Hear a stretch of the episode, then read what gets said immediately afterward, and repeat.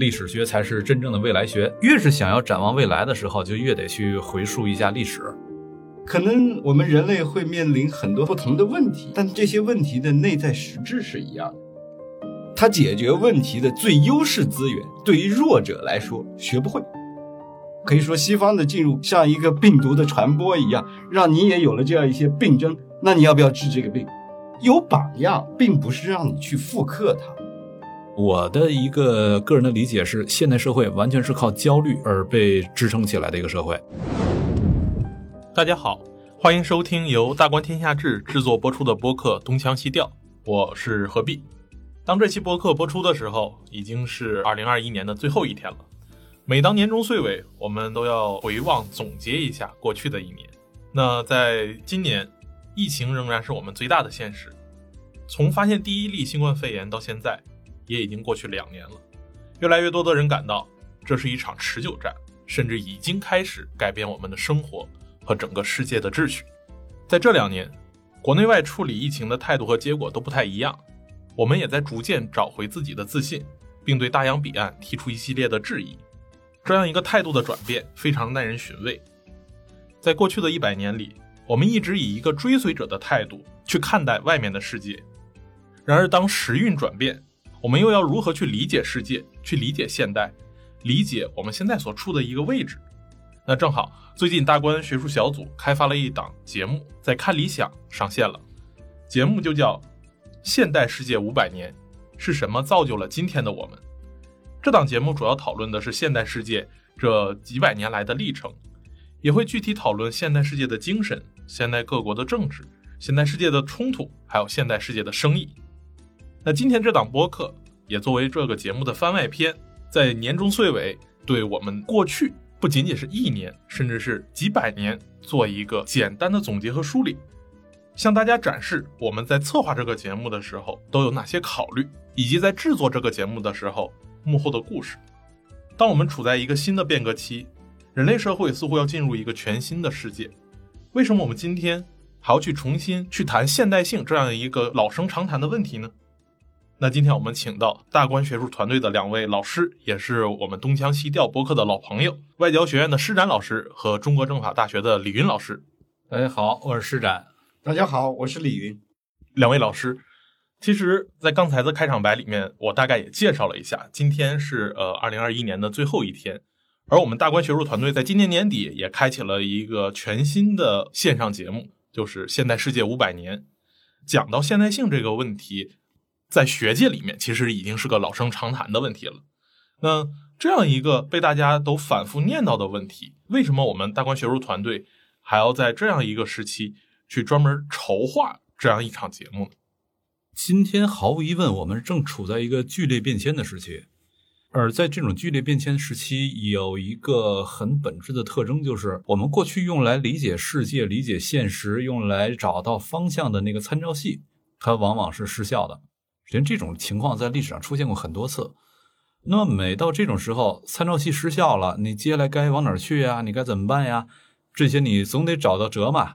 那么，在历史上，我们看人们是怎么找辙的呢？实际上就是回到过去。所谓回到过去，不是说我的身体啊什么回到过去啊，而是说我要回到历史当中去寻找经验。可以寻找到的有两方面：一方面，在历史上人们遇到这种情况的时候是怎么办的；另一方面，就是通过对历史的回溯、对历史的研究观察，可以发现人类秩序演化的一些基本的逻辑。然后顺着这个逻辑，我们也就可以推想当下的演化未来它可能会是一些什么样的路径。所以，在这个意义上，我们认为，就一方面我们理解当下我们怎么来的，另一方面我们要去构想未来可能往什么方向去，都很有必要去回顾一下过去这五百年。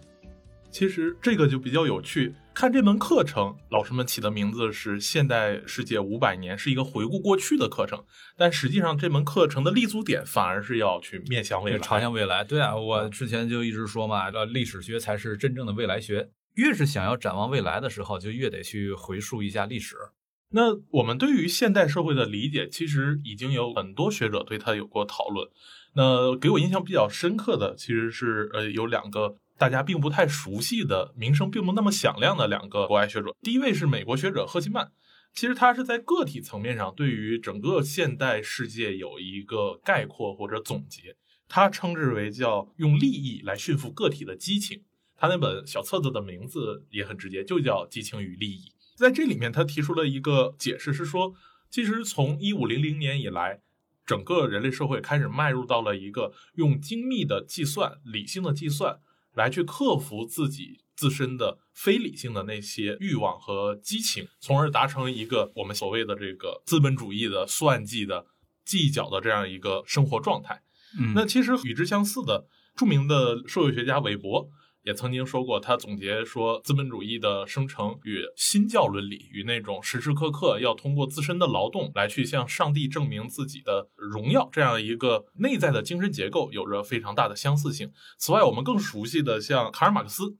他对于在资本主义状况下现代工人阶级的那种被劳动所异化的呃劳动状态，也有诸多的批判。其实这些思想大家都在个体层面上总结出了一个说，那现代社会其实让个体逐渐丧失对自我激情、对自我欲望的一个表达，或者换用一个正常的积极的词汇来表示的话，就是叫做不劳动者不得食。你只有劳动了，在现代社会，你才能去。有自己的一个生活，而在社会层面上，另一位欧洲的思想家叫卡尔波兰尼，他在更总体的层面上对于现代社会有一个解释，就叫做市场在一个整体性的社会里面脱欠出来，并且对整个社会有一个反制，所以他称之为叫。拖欠的过程，而这个市场呢，在他看来就是一个从欧洲逐渐发展起来的市场经济，再逐渐过渡到资本主义，从而对整个原来人类丰富多彩的社会生活有一个反制，让人们不得不围绕这样一个经济活动去展开自己的生命过程。嗯，所以我们会看到，先哲们已经在个体和宏观的两个层面上对现代性有一个反思。那两位老师，您感觉现代性或者说现代这样一个概念，在这两个范围之内，还有其他的更多的意涵吗？以及那在这两个范围之外，两位老师认为可能现代性还包含什么样的内容呢？我们现在最大的处境就是现代，但是身在其中，我们反而搞不清楚它到底是什么，所以会有很多理论先贤从不同的角度去解析这个问题。无论是赫希曼也好，还是波兰尼也好，还是韦伯也好，但是还有很多很多理论家，都从不同的角度去揭示到底什么是现代。那实际上对于理论界来讲，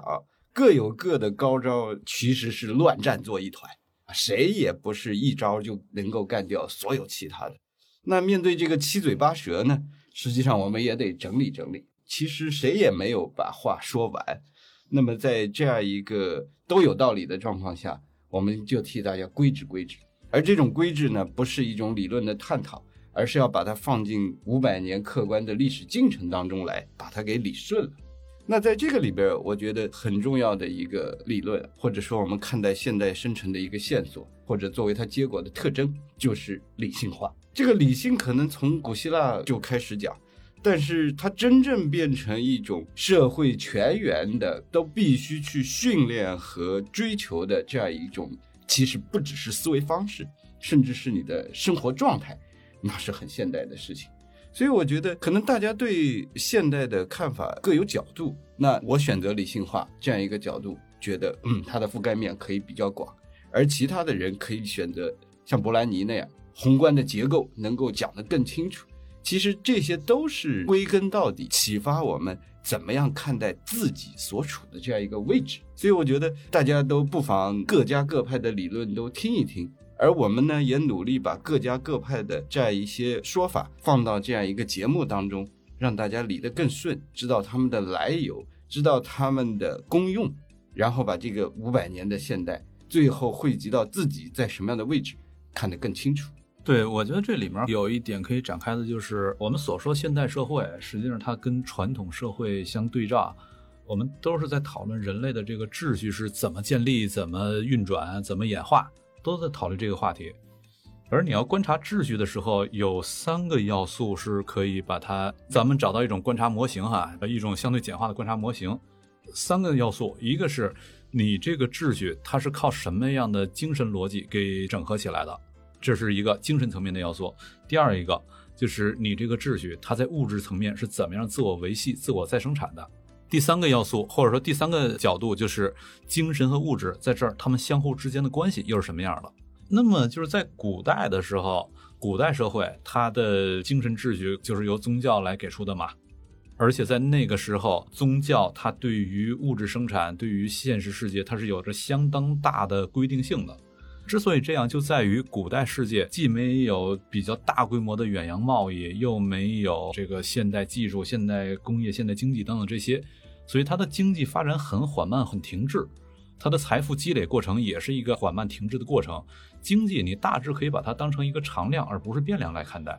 那么在这种情况下，宗教来规范经济，宗教来引导经济等等，这些就是一个比较正常的状态。所以古代社会它也是各种要素嵌合在一块儿，然后由宗教作为上面的大帽子，把所有的嵌在这一块的东西给它总体扣住。而卡尔布兰尼他就提到拖欠的这个理论，他说在现代世界近代以来，经济逐渐独立出来了，也就是说刚才咱们说的那三个要素里面，精神层面、物质层面以及精神和物质的关系层面。那么物质这个层面独立出来，开始因为远距离贸易展开了，以及工业革命什么出现了，这些东西出现之后，经济就不再是常量了，而是一个变量，高速的变量，而且它还是一个大致可以为理性所把握，从中发现某些规律的变量。那么在这种情况下，经济就开始获得它的某种独立性。可是，在这种情况下，人们仍然需要有精神要素在背后做社会性的整合和引导啊。但是你用宗教又不管用了，于是就得去寻找到新的精神要素，用来驯化这些物质。然后这又涉及到新的问题，就是第一，新的精神要素它跟经济、跟物质这之间是什么关系？以及新的精神要素跟老的精神要素、跟宗教之间又是什么样的关系？所以现代社会就会变到一个更加复杂的状态。说到其实现代社会的这个发展的过程。咱们这次的节目核心其实是要回顾整个五百年的历程。那假如我们以一个历史的角度来去看这五百年的人类社会发展的话，会发现一个有意思的悖论。这个悖论就是说，假如现代社会啊，我们去看它的起源的话，它很明显，它是起源于欧洲的西部，以至于我们常常将现代化等同于西化。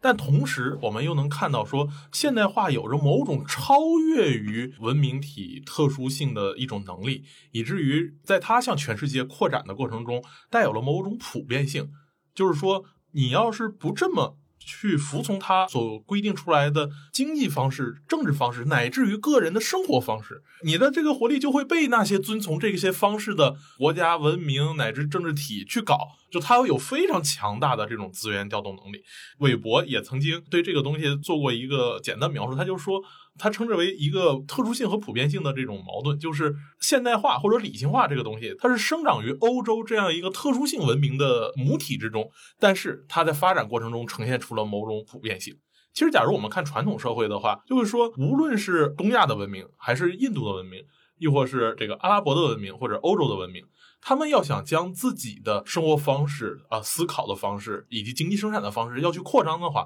他一定要通过非常强大的这种武装力量去征服足够大的领土，而伴随征服的过程中，往往这种文明方式它无法保持，以至于我们经常看到一个世界性的帝国会四分五裂，依然要回到曾经的相对自然的文明边界状态去形成它的政治体。而今天我们却看到说，虽然世界上有这个两百多个国家和地区的这种政权存在，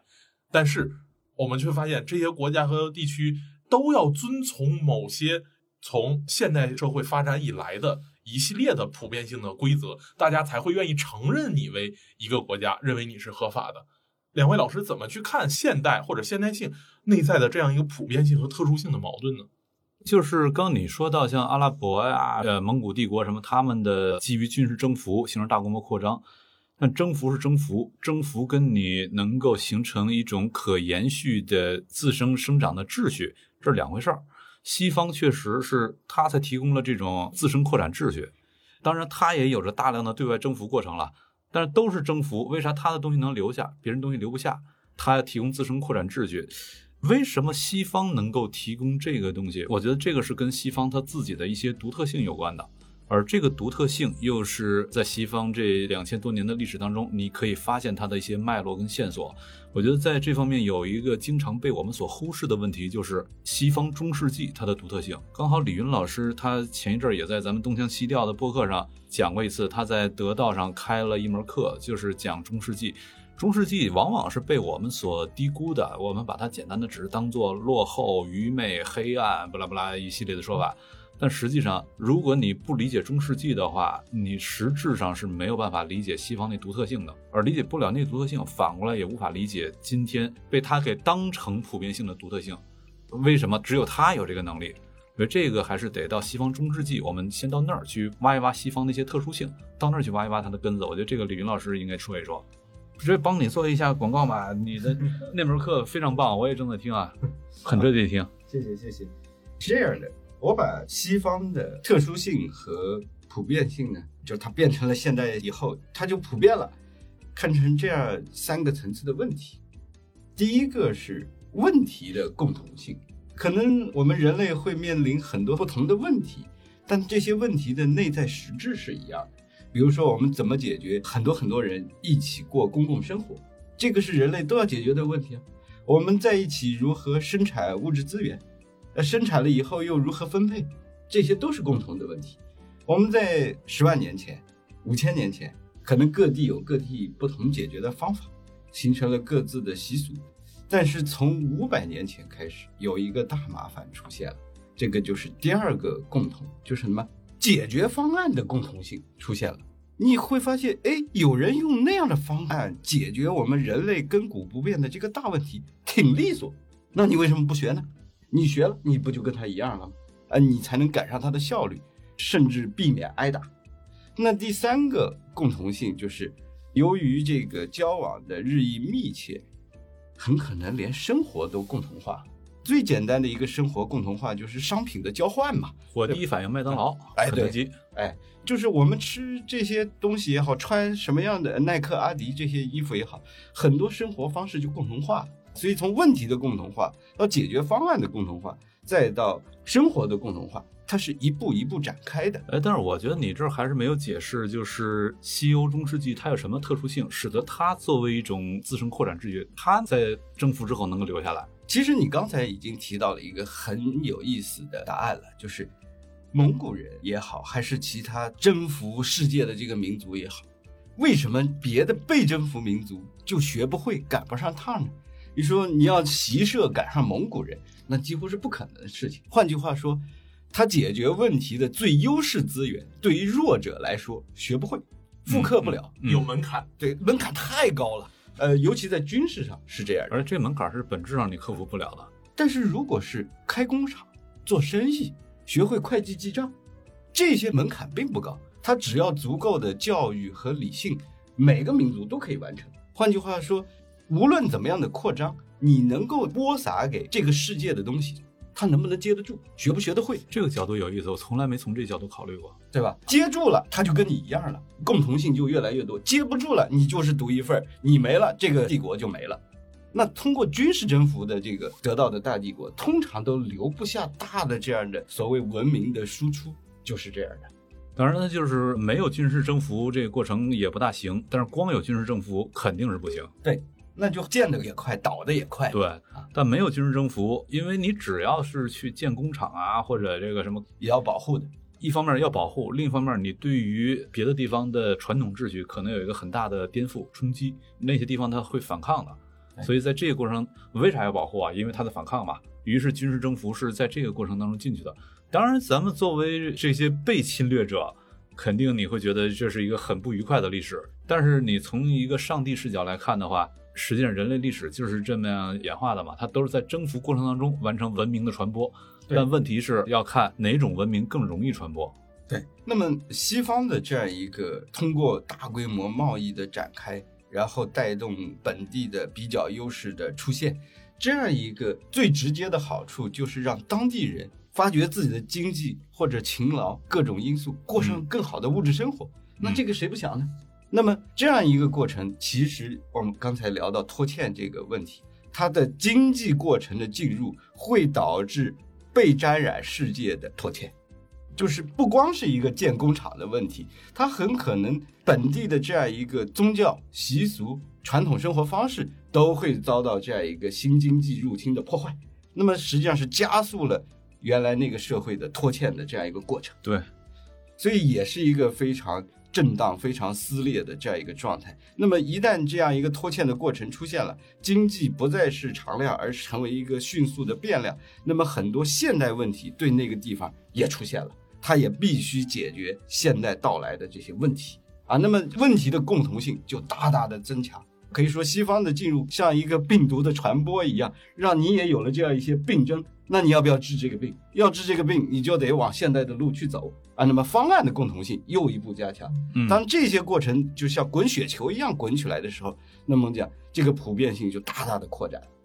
刚才李老师你讲到说，现代性在从欧洲这样一个，特别是西欧这样一个特殊的环境里面向外扩张的时候，给大家提供了一个普遍性的方案，大家都要遵从它。但是，假如我们去仔细看近五百年的世界的历史来说的话，我们却发现欧洲似乎提供了一个比较理想的解决方案。然后我们现在通常把它描述为，比如在经济上，我们要强调自由市场，基于个人主义的这种经济权利，保障产权。然后政治上，由于它经济上的个人权利，我们相对的在个人上也要以个体为单位，保障他的一系列政治权利。然后再以独立性的个体为基础去组成一个共同体，这是政治哲学常讲的。那在国防上肯定无法回避，这是一个热兵器的时代。就是热兵器很依赖于你的技术和工业生产能力。对，OK，看起来这是一个普遍性的方案，就是这些方案只要大家都遵从，似乎不可避免的，大家都能走上一个现代国家的道路。但是我们仔细去看过去五百年，甚至是仅仅过去一百年的历史的话，嗯不同的国家在这个道路上似乎又给出了不同的答案。比如很典型，我们讲，即使在欧洲内部，我们看所谓的相对后发的国家，德国、俄国，它的这种经济发展的路线，除了私人资本以外，还有很强的国家扶持程度。那以至于像苏联在十月革命之后，它更是以一个非常极端的方式，利用国内的这种工农业的剪刀差，去强制扶植起一个庞大的工业体系。而我们再看东亚，无论是日本还是东亚四小龙，那他们在二战之前甚至二战之后的发展历程中，也有非常强的一个国家对于资本的扶持过程，从而去奠定本国的这个工业生产的这种基础的这样一个过程。再比如说南亚次大陆印度，那它在国家建构中尝试去按照欧洲的标准，以一个民族国家的方式去建构自己的这个国家。但是很不幸，它作为英国的殖民地，它经历了印巴分治的过程。其实我们去看巴基斯坦人和这个所谓的印度人，我们在外观上直接把一个人立在那儿，我们普通人是很难分辨出来他们的。他们自己人能分出来，但是咱是分不出来。对，其实最大的当时的一个分野就是你的宗教信仰是什么。对根据宗教信仰来划分所谓的民族。那很显然，这往往会造成很多的这种人间悲剧，因为极有可能就是我们属于一家子，但只是他因为住在那个村儿信了那个宗教，我住在这个村儿信了这个宗教而已。这个时候，我们就会发现，哎，印巴分治就造成了印度和巴基斯坦这两国近长达七十多年的这样一个国家间的相互的这种冲突。那再到像土耳其，它同样也是从奥斯曼帝国向现代的一个土耳其国家的一个转变，也有着一个说将传统的一个伊斯兰教的普遍性的帝国，我们很熟悉的一个文明的主体，转化成了一个民族的主体，我们是土耳其人的国家。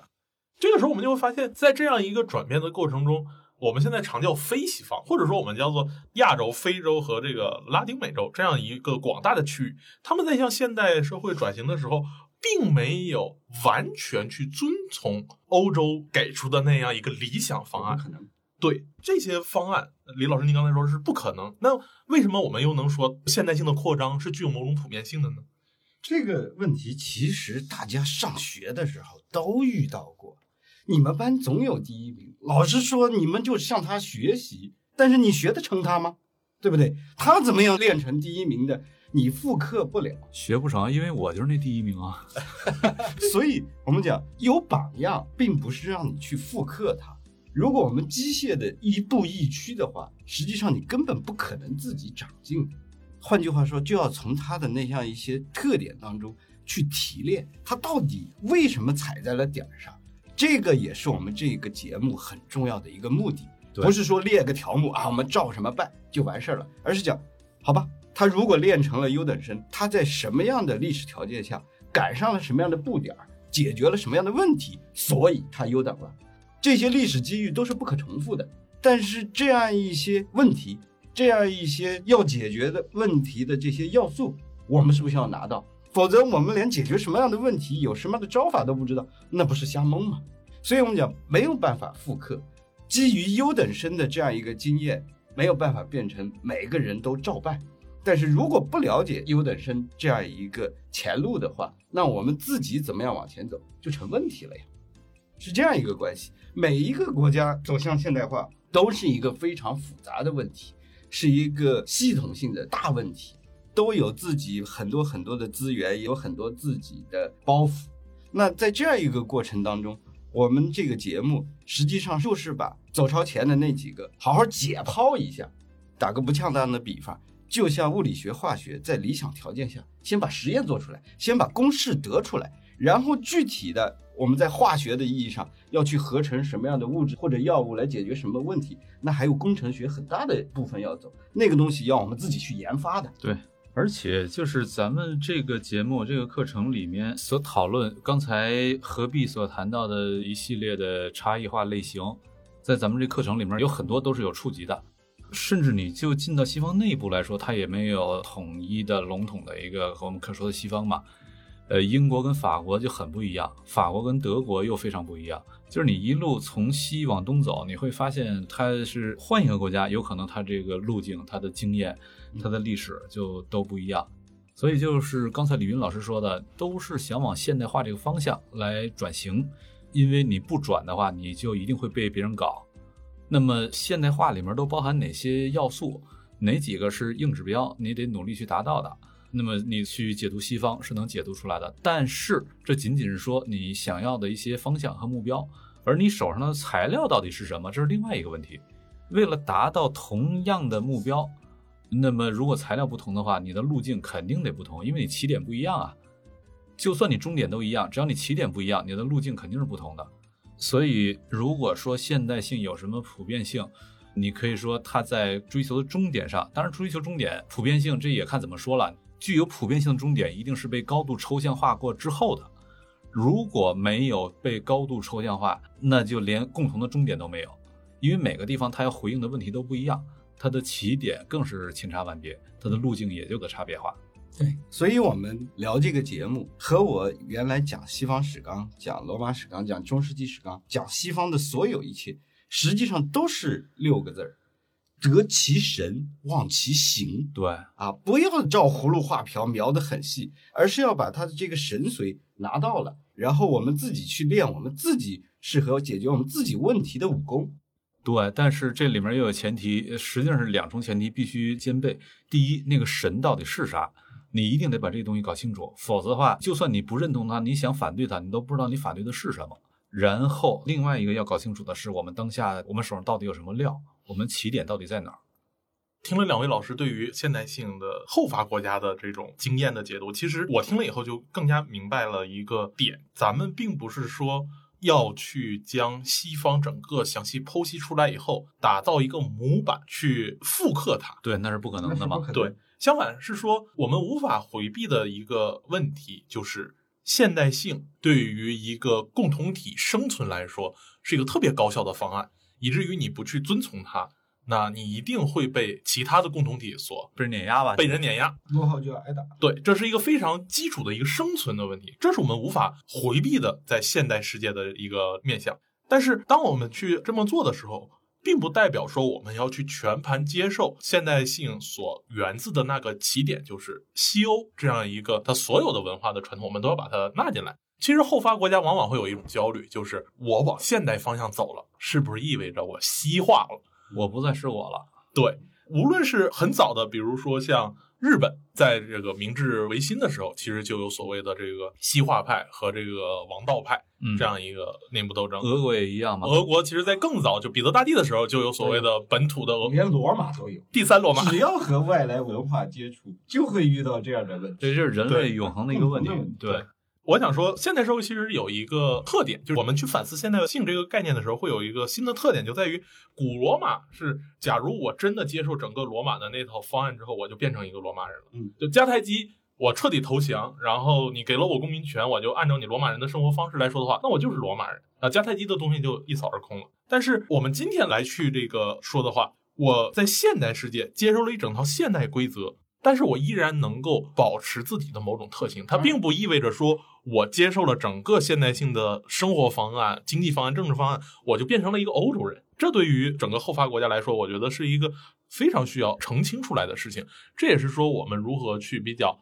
以一个相对正式的态度去理解现代这样一个概念，而不是说将它视为某种洪水猛兽。我们要么彻底去否定它，要么彻底就去拥抱它。讲到这个问题，也是跟我们当下目前的这个状况有一个勾连。其实，在我们今天这是年末岁尾最后一天，我们重新去这个回顾这一年的过程中，我们会发现，其实普通人都会有一个迷茫。这个迷茫就是说，一方面我们在宏观上看到，在这样一个疫情或者后疫情的时代，我们交出了一份在整个人类世界上都相对独特的一个答卷。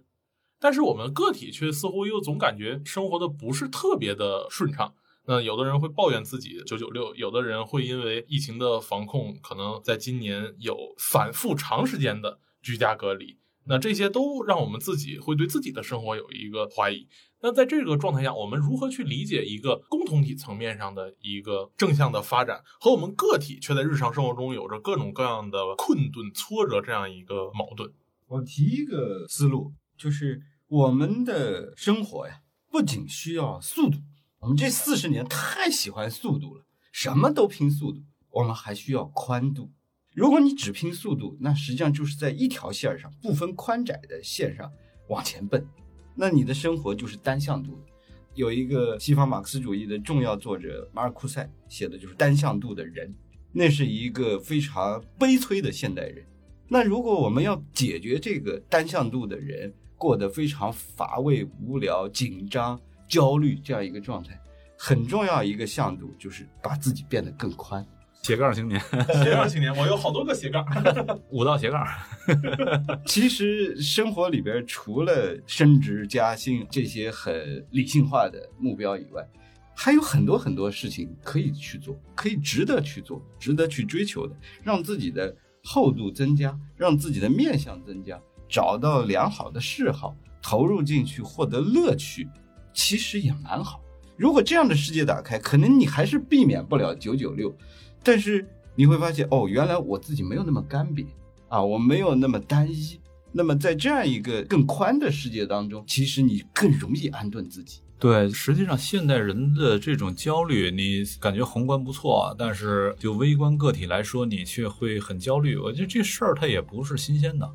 这个事儿从现代世界展开之后，基本上就这样了。因为在现代以前，人们普遍感觉不焦虑，呃，那但你有代价。你要生活在那样一个稳定但又停滞的庄园里面，你的生老病死都是确定的。就是你六十岁的时候会什么样，你十岁的时候就已经知道了。在这种情况下，那你确实犯不着焦虑。但是那你也没劲啊，接下来这五十年干嘛呢？年复一年，日复一日，你就跟非洲草原的角马一样吗？来回跑圈吗？那么在这种情况下，你可以追求不焦虑，但不焦虑的代价就是实际上你生活会彻底丧失了味道，而你生活有味道。它也有代价，就是你一定会陷入焦虑。实际上，我的一个个人的理解是，现代社会完全是靠焦虑而被支撑起来的一个社会。马斯韦伯他很有名的那本书《新教伦理与资本主义精神》，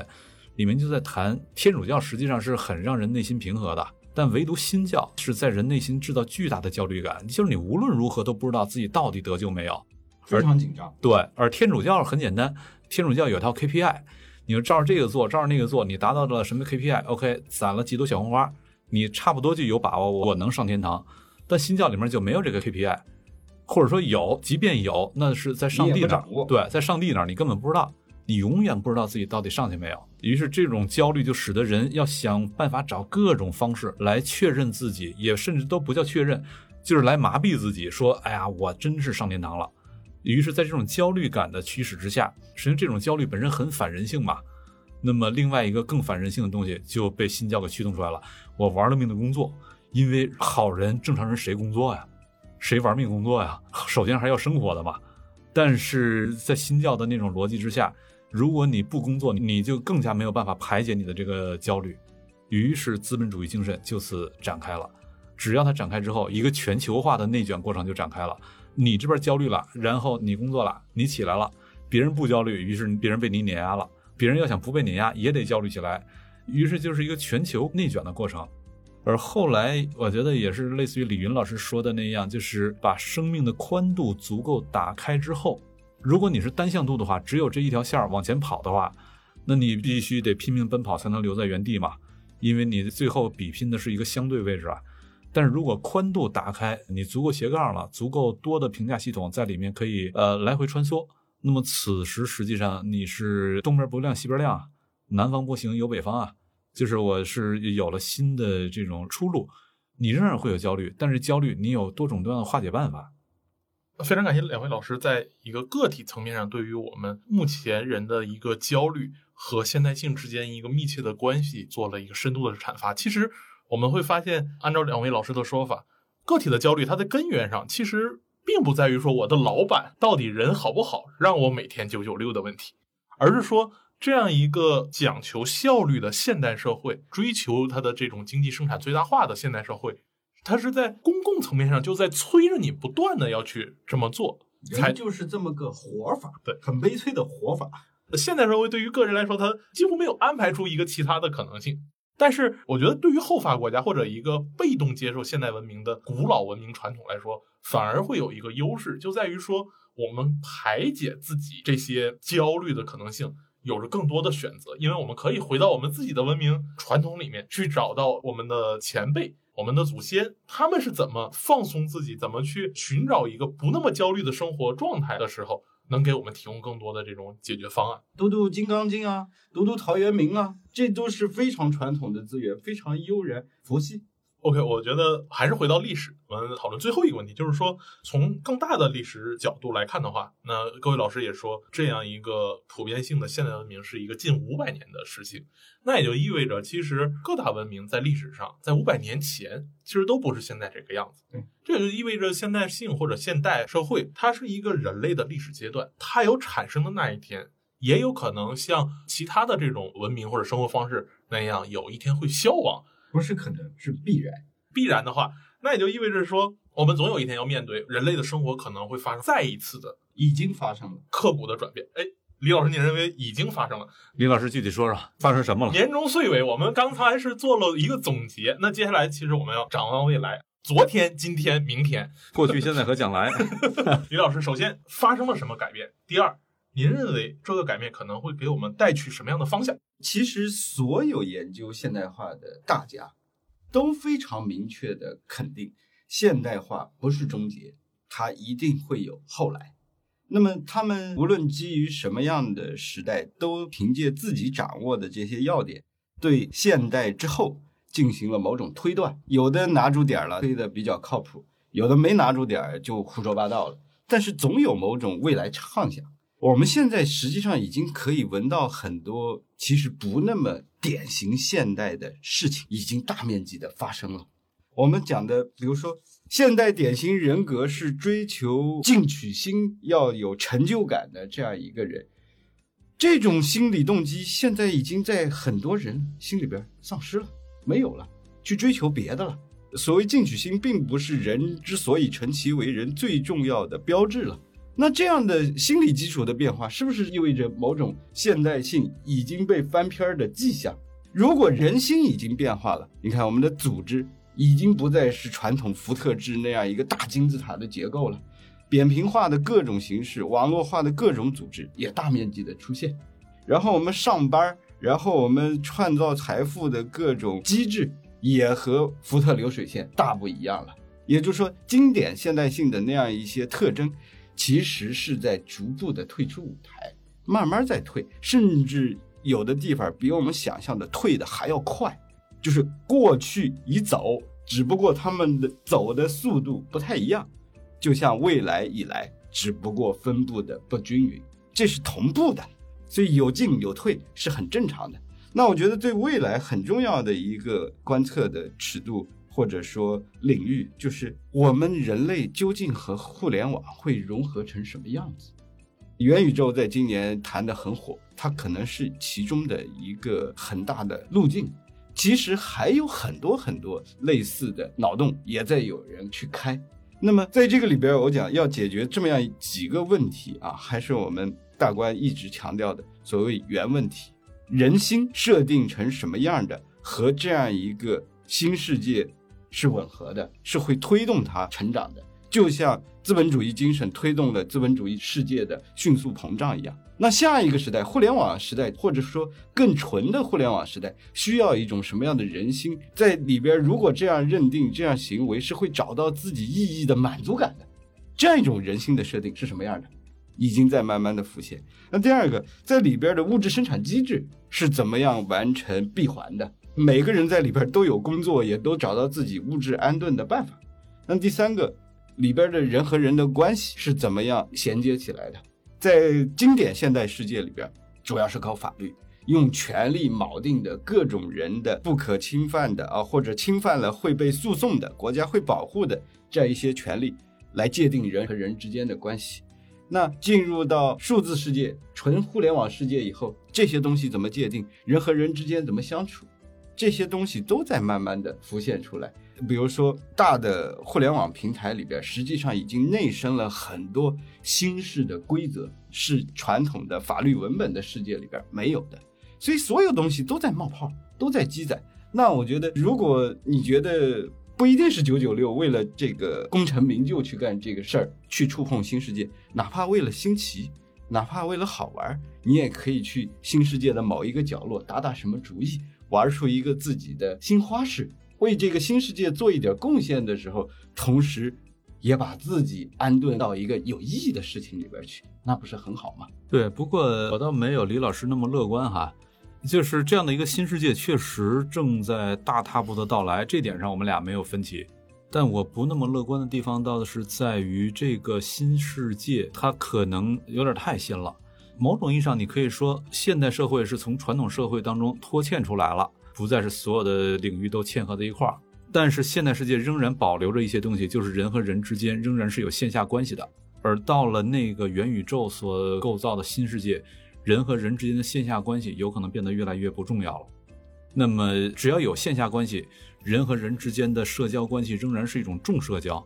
就是彼此之间身份关系哈是有多重身份来相互交叠。咱们是同事，同时咱们都是球迷。同时，咱们又都住在一个小区，呃，等等一系列东西，这就是重社交关系。只要是重社交关系，人们就会节制自己释放情绪的那种冲动，有顾忌啊，对啊，有顾忌啊，抬头不见低头见啊。但是在轻社交关系里面，就是现在社交媒体已经这样了，人和人之间的联络只剩下我们在同一个群里，然后在这里面就没有顾忌啊，甚至都不是一个群，都是我们因为对同一个话题、同一个热搜感兴趣。比如我们在这儿就聚在一块儿，开始呃聊一会儿，扯一会儿。在这种情况下，轻社交人们就没顾忌了，因为人和人之间的社交关联都是单向度的。就像刚才李老师引到了单向度的人，今天有可能到未来会变成单向度的社交。而单向度的社交，它从一个角度来说，因为人不再有节制情绪表达的那种动力，从一个角度来说，人际关系可能会变得更加脆弱。当然，新的关系建立起来也更简单。更容易、更低成本，就是在这种情况下，未来的人和人之间的关系会怎么演化，我还没有想清楚。但这肯定跟现在不一样，跟今天不一样。实际上也会有我们在互联网上生活的比重越来越大，嗯，那么我们的身份投入就越来越多，现实身份向互联网世界迁移的就越来越多。到时候那个社会的身份重合度就会越来越高，那个地方的身份就变得更重。但是那个上面它毕竟它是就是虚拟身份，它只要你不跟线下相关，就当然这是我对人性的一个基本的那个理解哈，不跟线下相关，它的让你肉疼这事儿主要还是得靠跟线下相关。那现在比肉疼更可怕的是社死，是社死是另一种肉疼，因为如果仅仅是在网上社死的话，那实际上问题倒不大，我换个 ID 就完了。但是社死真正可怕的是，呃，我一个什么样的糗事在网上被一传开，接了我身边的人，我都没法混了。可是如果未来就没有所谓的身边的话，我在网上我可以有多个 ID 啊，多个 ID，然后死了一个，我再搞另一个嘛。有一个对于未来我们可能转变的衡量标准，我是觉得是跟我们刚刚讨论的关于现代性过去的五百年的一个讨论有密切关系的。是说现代性之所以能够迅速的在五百年内席卷全球，让几乎所有不同质的文明都要被迫去遵循某种普遍性的规则，是因为它在具体的共同体以及个体人的生活生命上能够有呈现出某种碾压状态。而互联网，我对它有一个怀疑，就是说，就像刚才施老师说的，假如互联网是一种未来发展方向的话，它的虚拟生活是一种发展方向的话。它能像现代文明那样？假如我们不去遵循互联网的生活，就会在现实中被碾压吗？假如互联网不能提供这种碾压，那某种意义上，我不去遵从它的，我不去上网，那在人类地球上也就这么回事儿。我觉得未来不上网不大可能，因为你太多的事儿都转移到网上完成了。你现在不扫码都没法出门。对啊，不上网那就是隐士了嘛。那这个隐士仍然有，但是越来越难了。呃，何必讲的这个硬道理，我是认账的。我们不能插一个脑机接口，就在互联网里徜徉，就把所有问题都解决了。很多硬问题、物理的、化学的问题，我们还是要解决的，而且解决的要比经典现代世界还要有利，这个才行。那信息大量的膨胀、爆炸带来的一个很大的好处就是。实际上，我们对于现实世界问题解决方案的灵活性、有效性大大的提高，这样一种就是硬工程的能力，我们现在这个时代已经具备了。而在一个有更多好办法组合这个方案的时代，我认为只会更强，不会更弱。因为指挥那些工程机械等等为代表的硬实力，在下一个时代只会更得力，不会退化。两位老师其实对未来给出了基底是一致的判断，但是在颜色上可能稍微不太一样，步调上也不太一样。那最后，明天就是二零二二年的第一天，两位老师对于我们的听众，以及对于我们可能会在新的一年加入我们的听众，有没有一个什么样的寄语？实际上，刚才跟李云老师一块儿讨论到元宇宙这个话题，这个话题我们已经持续讨论了很长时间了。呃，有各种各样的争议，我觉得这才好玩嘛。你要没有争议的话，这个实际上真正的认识反倒出不来了。二零二一被称作是元宇宙的元年，二零二二就是元宇宙二年。究竟未来元宇宙会什么样？有可能它需要通过我们的不断的实践，一点一点的把它给逐渐的发现呈现出来。所以我是期待在新的一年，元宇宙我们会逐渐的发现，或者说它自身能够呈现出更多的东西。让我们的思考，让我们对于未来的期待，能够有更坚实的基础。我们讨论历史、现代性和未来的元宇宙，其实归根结底都是为了我们理解自己，让自己过得有谱。这个谱无论是带一点痛苦，还是带很多欢乐，但是它起码要属于我们自己。那我希望我们无论是节目也好，播客也好。啊，我们大观带来的这样一些给大家的交流，都是让你更有谱的选择好，做你自己，去做自己喜欢的自己。谢谢两位老师，那也祝我们的听众朋友们在即将到来的新年里新年快乐，万事如意。谢谢大家，再见，新年快乐，再见。